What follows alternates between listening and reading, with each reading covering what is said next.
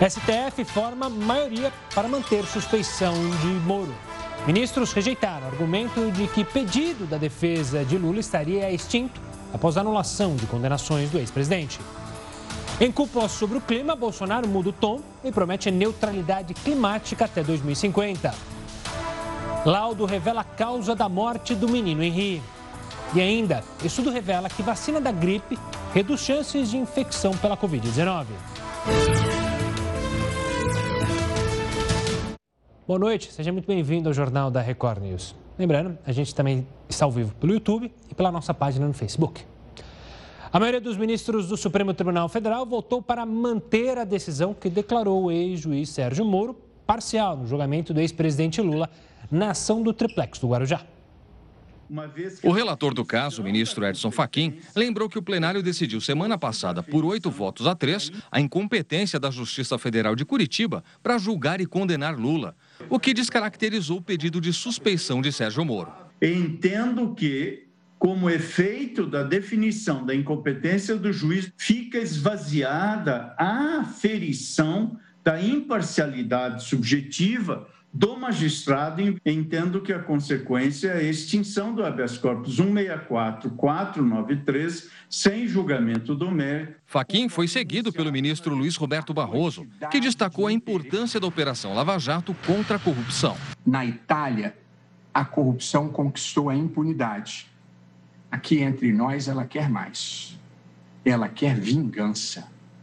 Quer ir atrás dos procuradores e dos juízes que ousaram enfrentá-la. O ministro Gilmar Mendes abriu a divergência e votou pela parcialidade.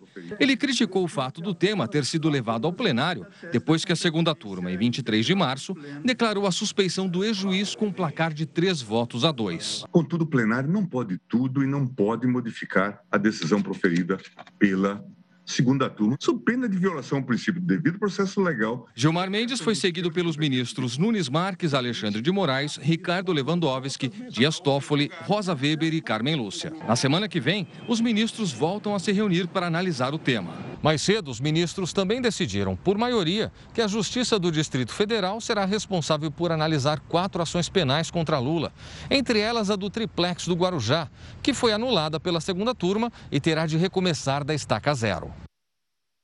Pesquisadores da Universidade de Michigan, nos Estados Unidos, fizeram um estudo com um pouco mais de 27 mil pessoas no país.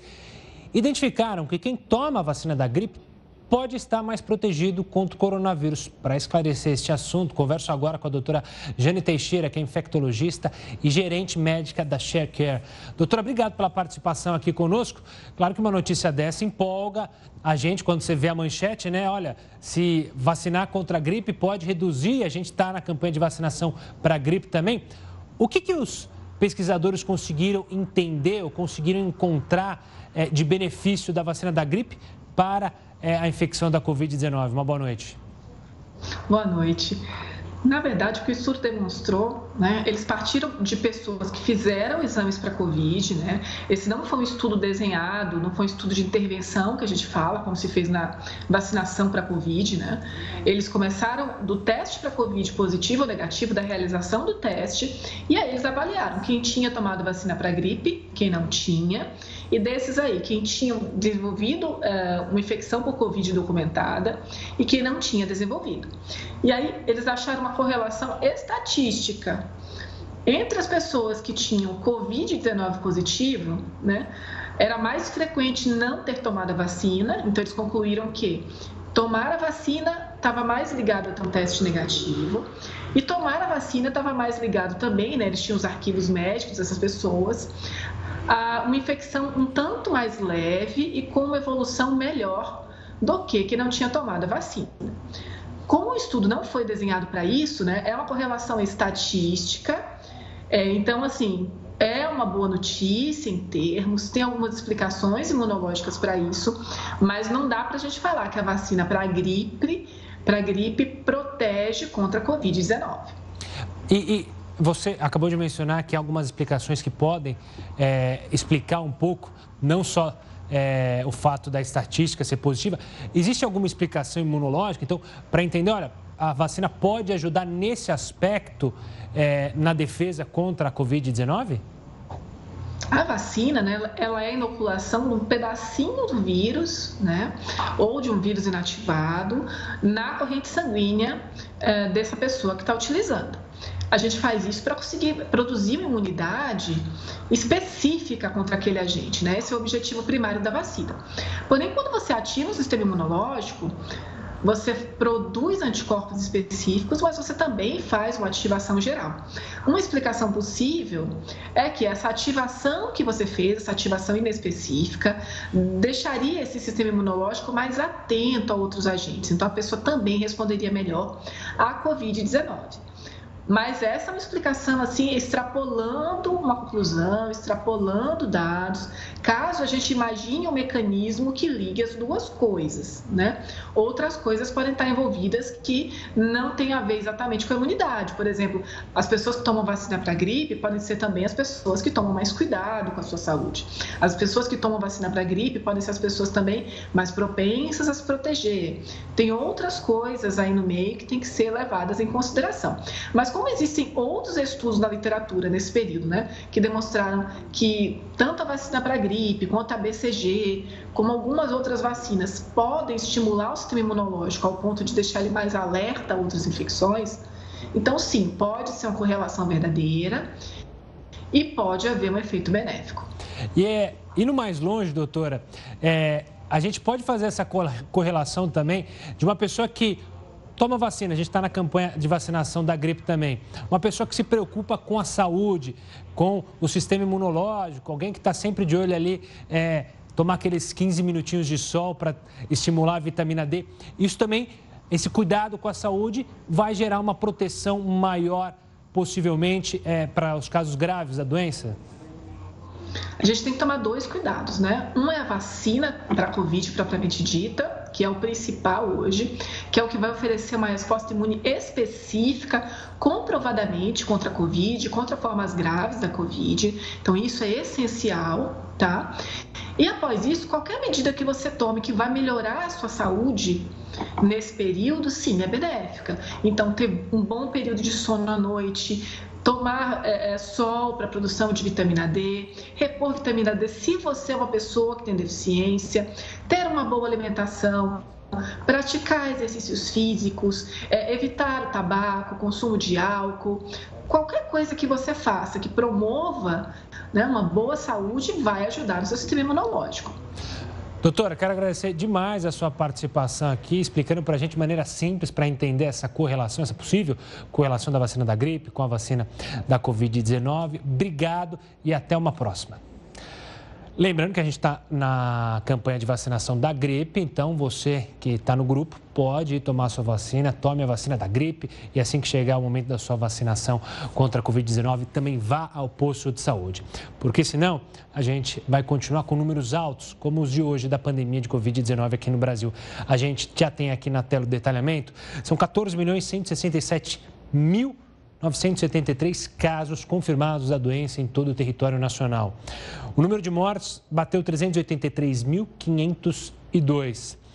Hoje a gente relatou um número menor se comparado ao de ontem, 2.027 mortes, mas é bom lembrar que ontem foi feriado, então é, esse processo de passar os dados muitas vezes é atrasado, números ficam represados. Então amanhã a gente pode ter um número acima da média, por isso que é bom ficar atento todo dia com as informações sobre a pandemia. E daqui a pouco a gente traz o número também das vacinas aplicadas no país. O presidente Jair Bolsonaro deve sancionar até o final da noite de hoje o orçamento para o ano de 2021. Ele deve aprovar o texto com vetos. O repórter Yuri Ascar tem as informações. Boa noite, Yuri. Boa noite, Gustavo. Os vetos do presidente Bolsonaro ao texto podem chegar a 13 bilhões de reais e foram considerados fundamentais pela equipe econômica para evitar que o presidente seja acusado no futuro de crime de responsabilidade. No orçamento deste ano, as receitas estão estimadas em 4 trilhões e 324 bilhões de reais. As despesas em 2 trilhões e 576 bilhões, sem contar o refinanciamento da dívida e as empresas estatais. O teto de gastos é de 1 trilhão e 480 bilhões e a meta fiscal é de um déficit de 247 bilhões de reais. Pela primeira vez em 15 anos, o orçamento demorou tanto tempo para sair. E é também a primeira vez na história que 37 bilhões de reais são destinados a emendas parlamentares, um valor recorde. O governo e o Congresso Nacional destinaram mais de 125 bilhões de reais para o combate à pandemia de Covid-19, que ficarão fora da meta fiscal e do teto de gastos, conforme um projeto de lei aprovado nesta semana. Gustavo. Obrigado, Yuri. Olha, o Ministério Público Federal acionou o ex-ministro da Educação, Abraham Weintraub, por improbidade administrativa. Ele é acusado de atentar contra princípios da administração pública, como a moralidade, honestidade e lealdade às instituições. Falas do ex-ministro sobre as universidades públicas brasileiras, enquanto ele ainda comandava a pasta, foram apontadas no processo. Segundo o Ministério Público Federal, Weintraub fez afirmações incorretas ou distorcidas com o objetivo de desacreditar o serviço prestado pelas instituições de ensino. O ex-ministro pode ter os direitos políticos suspensos e ser obrigado a pagar uma multa caso seja condenado. A NASA conseguiu reverter, converter dióxido de carbono da atmosfera em oxigênio puro, só que isso em Marte. Algo inédito que daqui a pouco a gente explica mais sobre esse tema e também traz outras informações de Brasília, do Brasil e do mundo daqui a pouco aqui no Jornal da Record News. De volta, porque nossa equipe de jornalismo teve acesso ao laudo complementar do Instituto Médico Legal sobre a morte do menino Henry. O repórter Pedro Paulo Filho traz as informações. Pedro, uma boa noite. O que diz o laudo da polícia? Gustavo, boa noite para você, boa noite a todos. Olha, esse documento conclui que a criança morreu por causa de uma pancada forte no fígado. Lesões hemorrágicas, lesões hepáticas no caso, provocaram uma hemorragia que matou a criança em poucos minutos. E aqui na minha mão está esse laudo complementar que foi entregue ontem aqui para a delegacia da Barra da Tijuca, na zona oeste do Rio, que está à frente dessas investigações. E eu vou trazer dois detalhes que chamaram mais a atenção para o nosso telespectador, que foi primeiro, a eu vou pedir aqui para o Ricardo Moreira mostrar. Aqui mostra lesões na região nasal infraorbital, é, assinalada como é, lesões por unhas. Ou seja, perto do olho e perto do nariz, a criança teria tido é, sido lesionada com ferimentos com, por unha, mas o laudo não especifica como esses ferimentos ocorreram. E a última parte desse documento que eu vou trazer aqui é o que mais chama a atenção, além, claro, dos ferimentos no fígado. São ferimentos na cabeça. Os peritos, os investigadores perguntam se a presença de feridas no couro cabeludo em três regiões distintas poderiam ter sido eh, ocasionadas por uma queda, um acidente, e os peritos dizem que não, correspondem a três ações contundentes distintas e que não estariam vinculadas a uma queda livre, um acidente doméstico. A gente lembra que essa foi a versão apresentada pela Monique Medeiros, a mãe do menino Henri, de que ela e o vereador doutor Jairinho estavam no quarto. Quando ouviram é, um barulho no quarto ao lado, foram ver a criança teria caído ao chão levaram para o hospital, mas a criança morreu. Na verdade, os peritos desmentem essa versão de que pode ter, a morte poderia ter sido provocada apenas por um acidente doméstico. O laudo é, já foi entregue aqui à Polícia Civil. Esse inquérito deve ser concluído nas próximas horas. E a polícia ainda não afirmou se vai ouvir de novo o depoimento de Monique Medeiros, que quer mudar a versão sobre o que aconteceu naquela noite.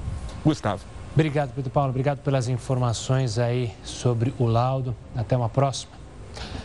Agora, vamos voltar a falar sobre a Covid-19, trazer os números de brasileiros vacinados contra o coronavírus. Atualização diária aqui no Jornal da Record News. No nosso telão já temos o detalhamento que são 27 milhões 811.736 pessoas brasileiros que já tomaram a primeira dose.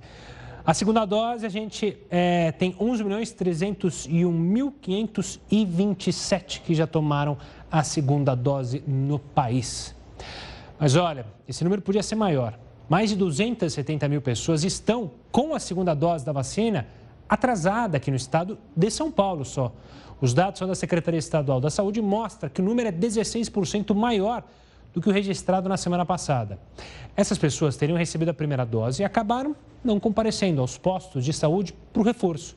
É importante lembrar que as pessoas imunizadas com a Coronavac devem tomar a segunda dose em um intervalo de até 28 dias. Já quem foi imunizado com a vacina Oxford AstraZeneca da Fiocruz precisam ter um intervalo maior, 12 semanas, que corresponde a três meses. Em nota, a gestão estadual afirma que envia lembretes por mensagens de texto no celular e e-mail às vésperas da aplicação da segunda dose.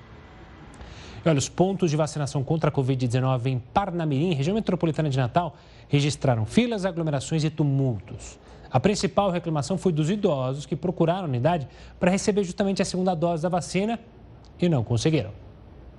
Ainda era cedo quando vários idosos tiveram que voltar para casa, porque hoje só estavam sendo imunizadas as pessoas que tomaram a Coronavac há exatos 28 dias conforme consta nas redes sociais da Prefeitura de Panamirim. A informação foi postada na noite de ontem. Muitas pessoas não sabiam, deram viagem perdida. Também faltou vacina, segundo esse aposentado. Muita gente voltou. Voltou. Por quê? Porque não tinha vacina. É? É porque as fichas, ele dá uma quantidade de ficha e as fichas acabou-se. Hum. Aí só amanhã, né? Está programado para amanhã. Hum. Quem, quem veio bateu com a cara na porta. Pouco antes das 10 da manhã, mais um lote de vacina chegou na UBS. Quem conseguiu uma ficha teve que esperar muito. Muita gente voltaram, porque a fila estava para lá da Caerne. Estava longe. Estava muito longe. Estava dando a volta no quarteirão. Estava, estava dando a volta no quarteirão. Era muita gente, muita gente. E não deu nem para metade a ficha. Bem na porta da unidade, idosos se aglomeravam. Sem estrutura para atender muita gente, não havia sequer cadeiras para as pessoas. Alguns trouxeram banquinhos de casa. Por que não botam nem uma cadeirinha para nós, né? Vai fazer o quê? Tem não, tem não. Sofrimento.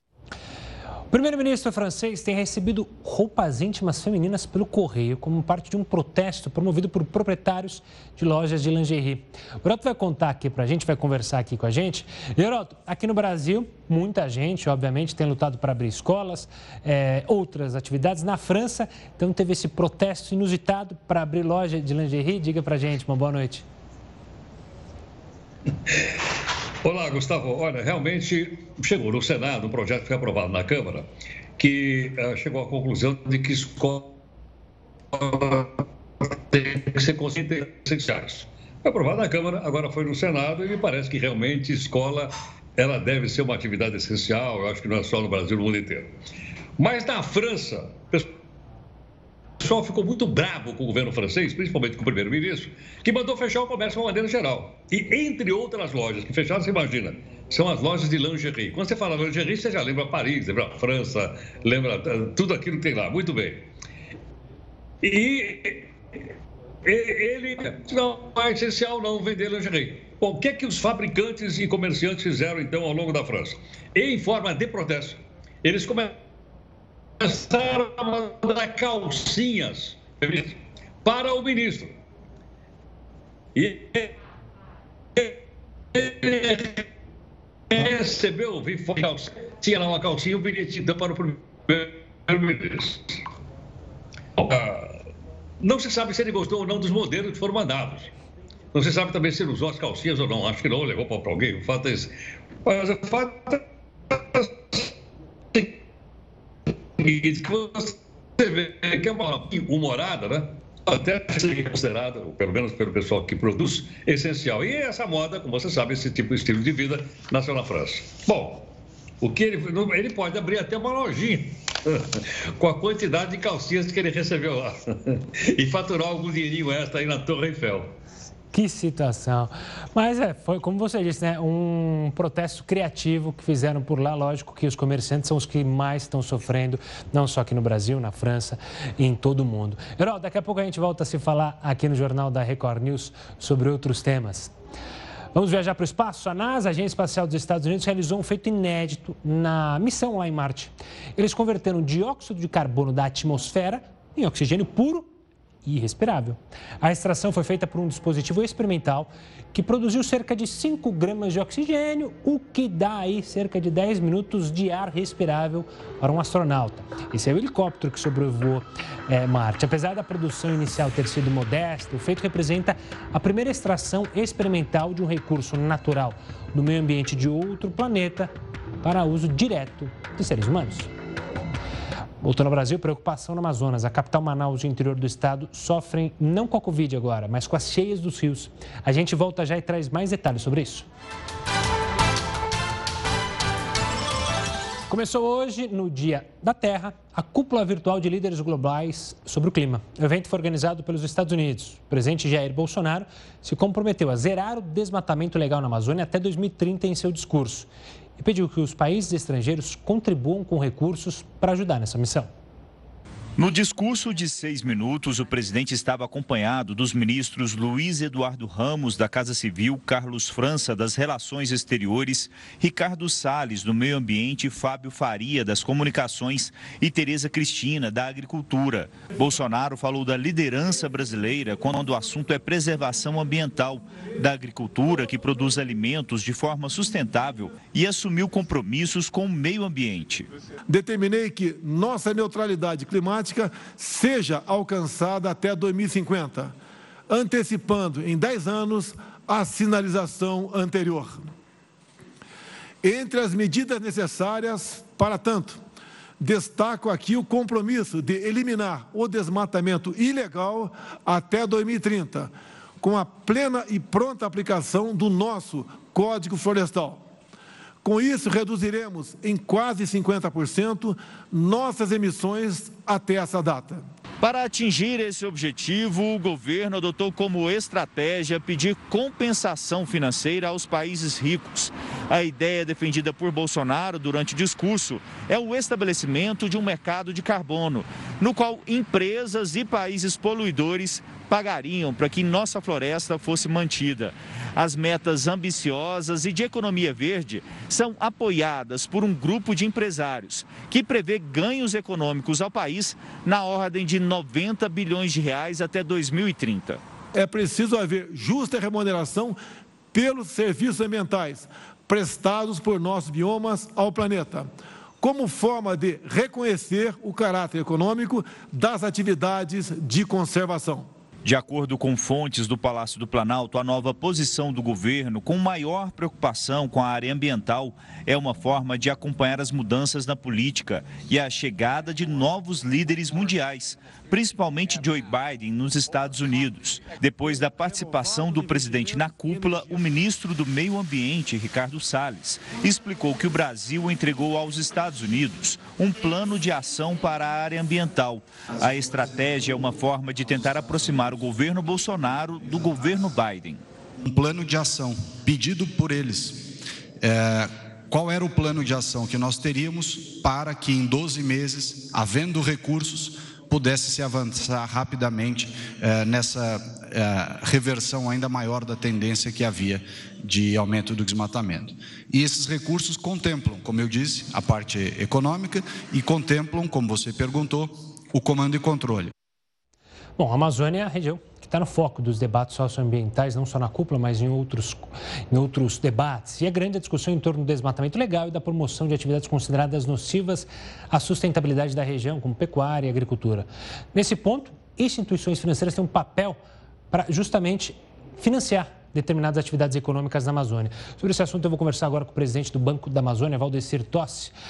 Valdecir, obrigado pela participação aqui conosco para falar sobre um assunto que, claro, tem uma importância enorme, ainda mais agora durante essa cúpula.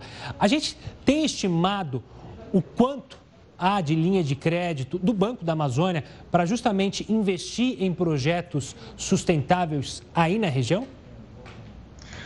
Na Amazônia, através do Banco da Amazônia, com recursos do Fundo Constitucional do FNO, são cerca de 10 bilhões de reais para investimento na Amazônia em 2021.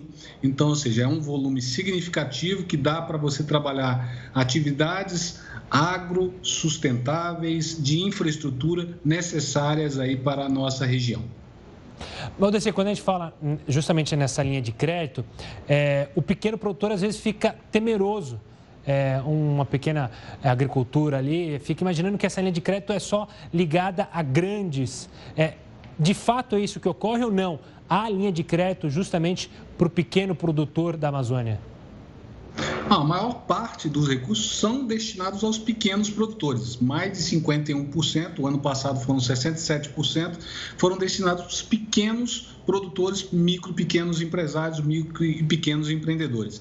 Então, o mais importante nesse ambiente é estimular essas atividades, não é é importante a atividade de controle, de combate à ilegalidade, eu acho que é o primeiro foco, mas em seguida, ou é, no mesmo momento, você atuar também com estímulo para essa população. Essa população precisa ter alternativas à atividade irregular, trazendo financiamentos de forma subsidiada, com juros e condições diferenciados para estimular as atividades sustentáveis. E como é feito justamente, quais são os critérios para justamente alguém conseguir esses financiamentos para seguir com maneiras sustentáveis para a região, para a Amazônia e, claro, é, de sustentabilidade para ele mesmo, né? Exato. Quando a gente trabalha o sustentável, tem que olhar toda a, a, a, cadeia, né? todos os pilares da sustentabilidade, o econômico, o social, o ambiental. Então, ah, o passo inicial para o produtor é justamente a sua regularidade, tanto fundiária quanto ambiental. Por isso que se trabalha tanto, se discute tanto para a Amazônia a questão da regularização fundiária e regularização ambiental. Nos casos da agricultura familiar, há ainda um pouco mais de flexibilidade, você pode utilizar declarações é, de posse emitido pelos órgãos é, fundiários que você permite você fazer o financiamento. Evidentemente, o melhor dos cenários era ter a legalização fundiária e ambiental totalmente plena na nossa região. Essa regularização, que, que é um grande entrave para os pequenos é, agricultores, para os médios agricultores, é, você imagina que se a gente conseguir, essa é uma luta é, do governo, uma luta de quem mora aí, é, justamente essa regularização, isso pode avançar muito no benefício de crédito para essas famílias, para justamente conseguirem é, colocar seu negócio em ordem? Não, é um dos, dos vieses que nós, dos bancos, defendemos é, como um instrumento, inclusive, para melhoria da Amazônia. Se você tem uma área regular, grande parte do desmatamento que ocorre na Amazônia hoje ocorre em áreas públicas, então é importante que essas áreas que estejam sendo ocupadas ou ocupadas há, há décadas ah, por várias famílias possam ser regularizadas e assim até o próprio governo possa combater os ilícitos, porque aí você vai ter um ilícito que tenha CPF, que saiba quem exatamente está fazendo, cometendo esse ilícito e assim você punindo. E por outro lado, os bancos principalmente os bancos de desenvolvimento, é, auxiliando essa população na busca de atividades sustentáveis e, e melhores, mais adequadas para a, a nossa região para toda a Amazônia. Valdecir, obrigado pela participação aqui conosco, falando justamente sobre essas linhas de crédito para atitudes sustentáveis dentro da Amazônia. Um forte abraço e até uma próxima, Valdecir. E olha, voltando aqui para São Paulo, foi preso hoje em Jundiaí, no interior do estado, o sargento da Polícia Militar Douglas René Witzel. Sim, ele é irmão do governador afastado do Rio de Janeiro, Wilson Witzel, e é investigado em um esquema que envolveria policiais militares em furtos de caixas eletrônicos. Douglas René Witzel deixou a delegacia de Jundiaí e não falou com os jornalistas. Contra ele havia um mandado de busca e apreensão. Mas no apartamento onde ele estava, os policiais encontraram um revólver com a numeração raspada, a réplica de uma pistola e munição. Em depoimento, ele afirmou que não sabia da existência da arma. Ela pertenceria ao sogro já falecido. O irmão do governador afastado do Rio de Janeiro chegou a concorrer ao cargo de vereador em São Paulo no ano passado, mas não foi eleito. Ele entrou no radar da Polícia Militar em março, depois de receber uma ligação telefônica de outro PM, Rodolfo Barbosa Luz. Nesse dia, houve uma tentativa de furto a caixas eletrônicos num supermercado de Várzea Paulista, no interior do estado. O sargento passou a ser investigado por suposto envolvimento com uma quadrilha especializada em furtos qualificados, que estaria associada a uma das principais facções criminosas do Brasil, o PCC. De acordo com o inquérito, Douglas, Rodolfo e um terceiro policial, identificado como Eliseu, teriam a função de facilitar a ação do grupo criminoso, negligenciando diligências e passando informações aos assaltantes. A chamada Operação Rebote do Ministério Público e da Polícia Militar cumpriu 18 mandados de prisão e 24 de busca e apreensão em oito cidades do interior paulista. As investigações começaram em setembro do ano passado. No fim da tarde, Douglas René Witzel foi transferido para o presídio militar Romão Gomes, na capital. Os outros dois PMs citados na reportagem também foram presos. E a Índia registrou um novo recorde mundial de casos de coronavírus em 24 horas. Em meio à escassez de oxigênio nos hospitais da capital Nova Delhi, o país registrou quase 315 mil novos casos de Covid-19, isso nas últimas 24 horas. 2.074 pessoas morreram nesse período, mas analistas acreditam que esse número pode ser maior. A Índia é o segundo país com o maior número de casos, atrás apenas dos Estados Unidos. Desde o início da pandemia, já são mais de 15 milhões de infectados e 185 mil vítimas fatais. A segunda onda da Covid-19 na Índia é atribuída a uma dupla mutação do vírus e também às diversas aglomerações que ocorrem no país e favorecem a contaminação em massa. A capital Nova Delhi está em confinamento total desde a última segunda-feira. Pesquisadores de uma universidade nos Estados Unidos desenvolveram uma tinta que ajuda a combater o aquecimento global Heroto, além disso, essa tinta beneficia quem não quer gastar energia, imagino, com ar-condicionado no calor, não é mesmo? E olha, essa tinta está sendo anunciada exatamente no dia que teve aí, já mostramos a reunião do clima, inclusive com a participação do próprio presidente do Brasil, Jair Bolsonaro. E é uma coisa interessante pelo seguinte: ela contribui para não aumentar o aquecimento global que está sendo combatido pelos países do mundo. Por quê? Porque é o seguinte, ela reflete a luz do sol. Totalmente reflete a luz do sol. Para você ter uma ideia, os uh, cientistas dizem o seguinte, ela, ela, ela, ela reflete 98% da luz do sol. Então, o calor do sol, quando bate nessa tinta branca, ele volta para o espaço. Ele é mandado para fora do planeta Terra. Então, você vê assim, esse hábito de pintar casa de branco, a gente vê no litoral brasileiro as casas estão de branco. Por quê? Para evitar a entrada do calor na Grécia, aqueles países, você vê casas todas como essas que a gente está mostrando, pintadas de branco. Agora, isso aqui é um negócio extraordinário pelo seguinte, você tem uma ideia, ela funciona, ela é tão branca, tão branca e não deixa o calor entrar, que ela funciona como uma geladeira. Então, se você pintar uma casa com essa tinta branca, você não precisa de ar-condicionado. Por que razão? Porque ela fica 10 graus abaixo da temperatura ambiente. Olha que coisa extraordinária com avanço tecnológico, é capaz de ajudar, então, o combate ao aquecimento global e essas coisas todas que a gente tem aí, como enchente, como é uma série de transformações. Agora, o que eu queria lembrar, Gustavo, é o seguinte: nessa reunião de hoje do clima, estou falando aqui da, da Tinta Branca, é, me lembrou uma coisa.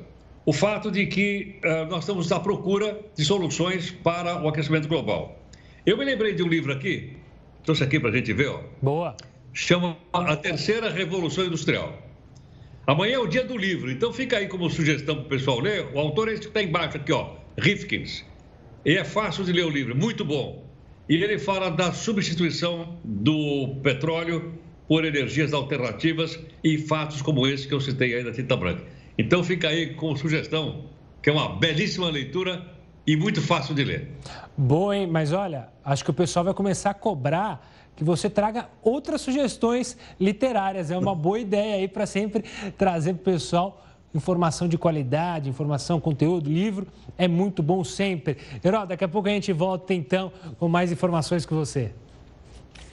Olha, o terminal portuário do Vale foi da Vale, perdão, foi interditado pela prefeitura de Mangaratiba, litoral do Rio de Janeiro. É a terceira vez em menos de dois anos. Segundo a Prefeitura, o terminal da Ilha da Guaíba funciona sem licença e a operação provoca danos ambientais e mudanças climáticas na região. O terminal é responsável pelo escoamento anual de 40 milhões de toneladas de minério de ferro levadas para o porto de Sepetiba para então serem exportadas. Além da interdição, a Vale foi multada em um milhão de reais. A Vale informou que tem as licenças necessárias para operar o terminal. O Banco Central informou que a partir de 30 de abril, trabalhadores que recebem auxílio emergencial poderão usar o Pix para movimentar o dinheiro do benefício. Olha que maravilha. O Pix é um sistema de transferência rápidas de recursos em tempo real que funciona 24 é, horas por dia, todos os dias da semana, sem a cobrança de tarifas para pessoas físicas. Atualmente, os beneficiários do auxílio emergencial não podem usar o Pix, mas, de acordo com o Banco Central, serão bloqueadas apenas transferências para contas da mesma titularidade. Neste ano, estão previstos pagamentos de 44 bilhões de reais em auxílio emergencial para a população de baixa renda. E as cheias da região amazônica podem ser as maiores dos últimos 100 anos nos próximos meses. A preocupação é tão grande na capital como no interior do estado do Amazonas. Todo ano, quando o Rio Negro começa a subir, aumenta também a preocupação de quem mora em áreas de alagamento em Manaus. Tem a marca da água aí, ó. A marca da água do ano de 2012, ele já estava por aqui. Em 2012, Manaus registrou a maior cheia da história quando o Rio Negro ultrapassou 29 metros. Naquela época, a subida do nível das águas afetou milhares de famílias. Esse ano, o cenário pode se repetir. Por isso, moradores de áreas vulneráveis como essa já começaram a se preparar, construindo pontes mais altas. A gente teve que tirar madeira que a gente pegou para o caso de de ter uma cheia maior e a gente também fazer as marombas, como estão todo mundo fazendo, né? A gente tem que estar tá preparado. A cheia deste ano pode ser uma das maiores dos últimos 100 anos.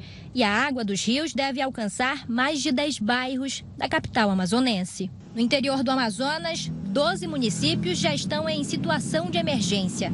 A previsão é que as chuvas só diminuam a partir de junho. Você na sua casa anda comendo muita carne, fazendo muito churrasco? Acho que não, né? O preço da carne está cada vez mais caro nos mercados. A gente volta com essa e com outras informações já já aqui no Jornal da Record News. A nova rodada do Programa de Manutenção do Emprego vai permitir até 5 milhões de novos acordos para redução de jornada e salário ou suspensão de contrato de trabalhadores. O Heródoto conta para a gente quais serão, então, as mudanças, Heródoto.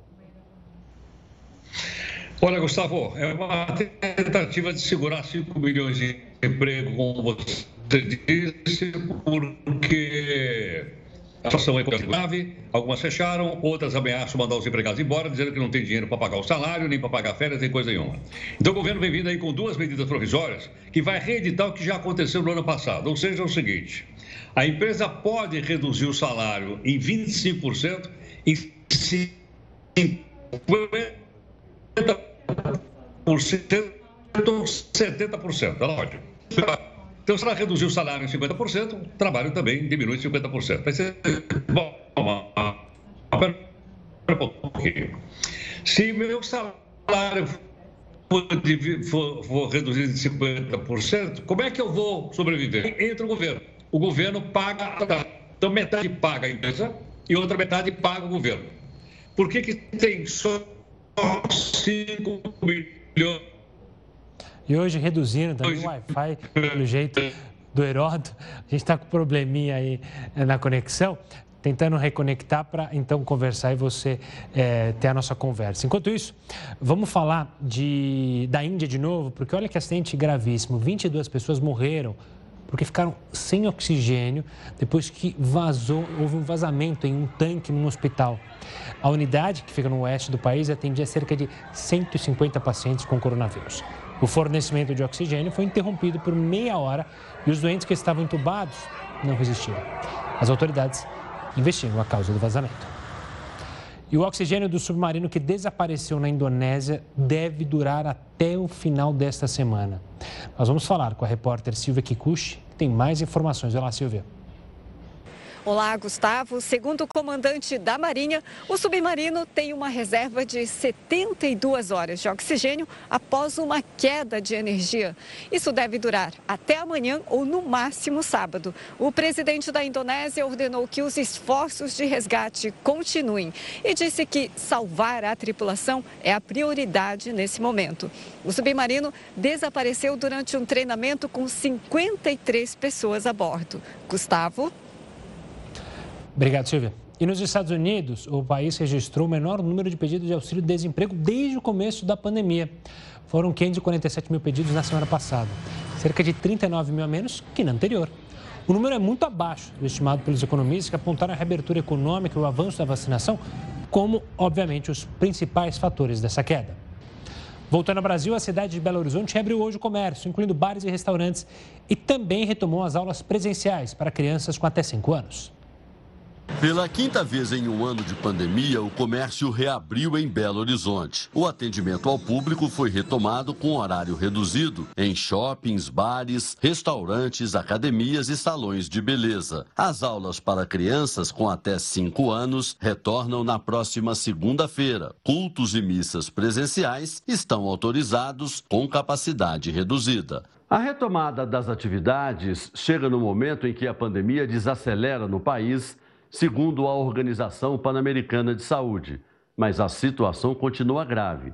Por isso, o alerta dos especialistas: as medidas de prevenção ainda são necessárias. Esses indicadores, para se a gente vai fechar ou vai reabrir, eles têm a sua origem, né, a sua pedra fundamental na transmissibilidade do vírus. Quer dizer, se ele começa a circular mais, a gente vai ter mais casos. Esses, esses casos vão impactar na ocupação de hospitais e, e vão, vão também impactar na ocupação de leitos de CTI. O Gabriel está fazendo a parte dele. Oferecer e vigiar se o cliente está usando álcool em gel ajuda a conter a pandemia e espanta a possibilidade de ter que fechar mais uma vez. Passar o álcool na mão do cliente, né?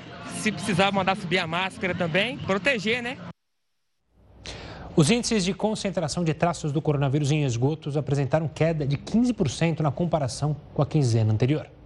O que há no esgoto é também um mapa da presença do coronavírus. Se a gente for estudar o esgoto, você consegue ver a presença do coronavírus naquela região onde tem pessoas infectadas. Então, se você descobre coronavírus na aquele esgoto, você sabe que tem coronavírus circulando ali naquela região. Então é importante a gente fazer esse estudo para a gente poder ter a, a, a, informação epidemiológica de como está se comportando a pandemia. Dez pontos na capital e na região metropolitana estão sendo monitorados desde outubro por um estudo da Associação Brasileira de Engenharia Sanitária, que analisa a concentração de traços do vírus no esgoto.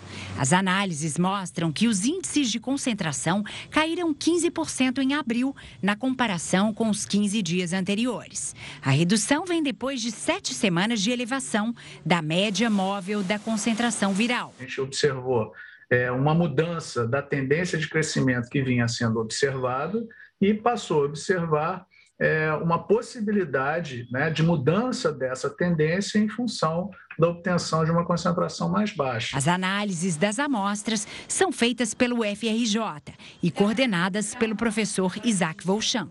O objetivo do estudo é ser uma ferramenta para ajudar o Estado a adotar políticas públicas e medidas preventivas contra a Covid-19.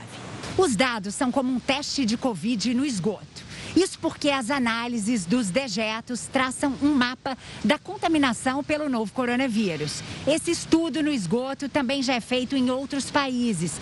E os resultados no exterior têm ajudado autoridades de saúde a tomarem medidas para evitar o avanço da doença. Que a gente começou a alertar sobre o início de uma nova onda é, antes de começar a dar problemas na, no, nos estabelecimentos de saúde. Esse estudo ele tende a antecipar um pouco o que vai acontecer depois. Não resta dúvida de que essa ferramenta é uma ferramenta, primeiro, já estabelecida para outras finalidades, e segundo, que pode sim ser uma ferramenta é, utilizada no controle do, do monitoramento é, da presença, né, da, da, da manutenção da presença é, do COVID-2. Agora, o projeto de pesquisa que analisa a presença do vírus no esgoto deverá ser ampliado de 10 para 18 pontos de coleta. A gente está fazendo mapas onde a gente vai georreferenciar os dados das pessoas que estão sendo vacinadas. A gente está buscando essas informações junto à Secretaria de Saúde para que a gente possa correlacionar com as informações que a gente vai monitorar nos esgotos de concentração viral. E a expectativa é identificar uma redução conforme a vacinação for avançando. Nos Estados Unidos, uma pesquisa mostrou que as vacinas da Pfizer e Moderna contra o coronavírus são seguras para as grávidas. Cerca de 86% das participantes tiveram filhos que nasceram saudáveis.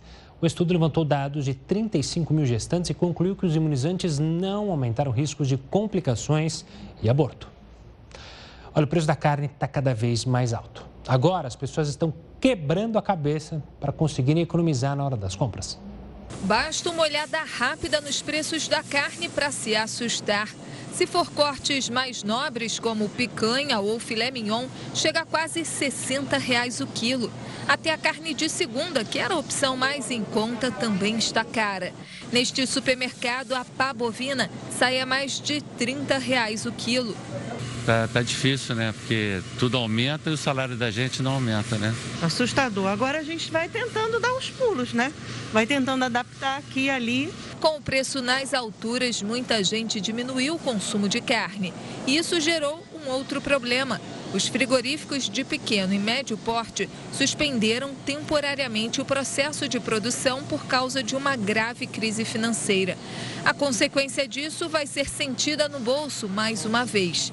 A carne deve ficar ainda mais cara, porque a procura pode ser maior do que a oferta. A demanda internacional subiu, o que diminui a oferta aqui dentro, principalmente vinda lá da China, e a demanda daqui de dentro continuou sustentada. A procura pela carne bovina continuou elevada, mesmo com a pandemia, em função do auxílio emergencial. O preço da carne registrou um aumento de cerca de 25% nos últimos 12 meses.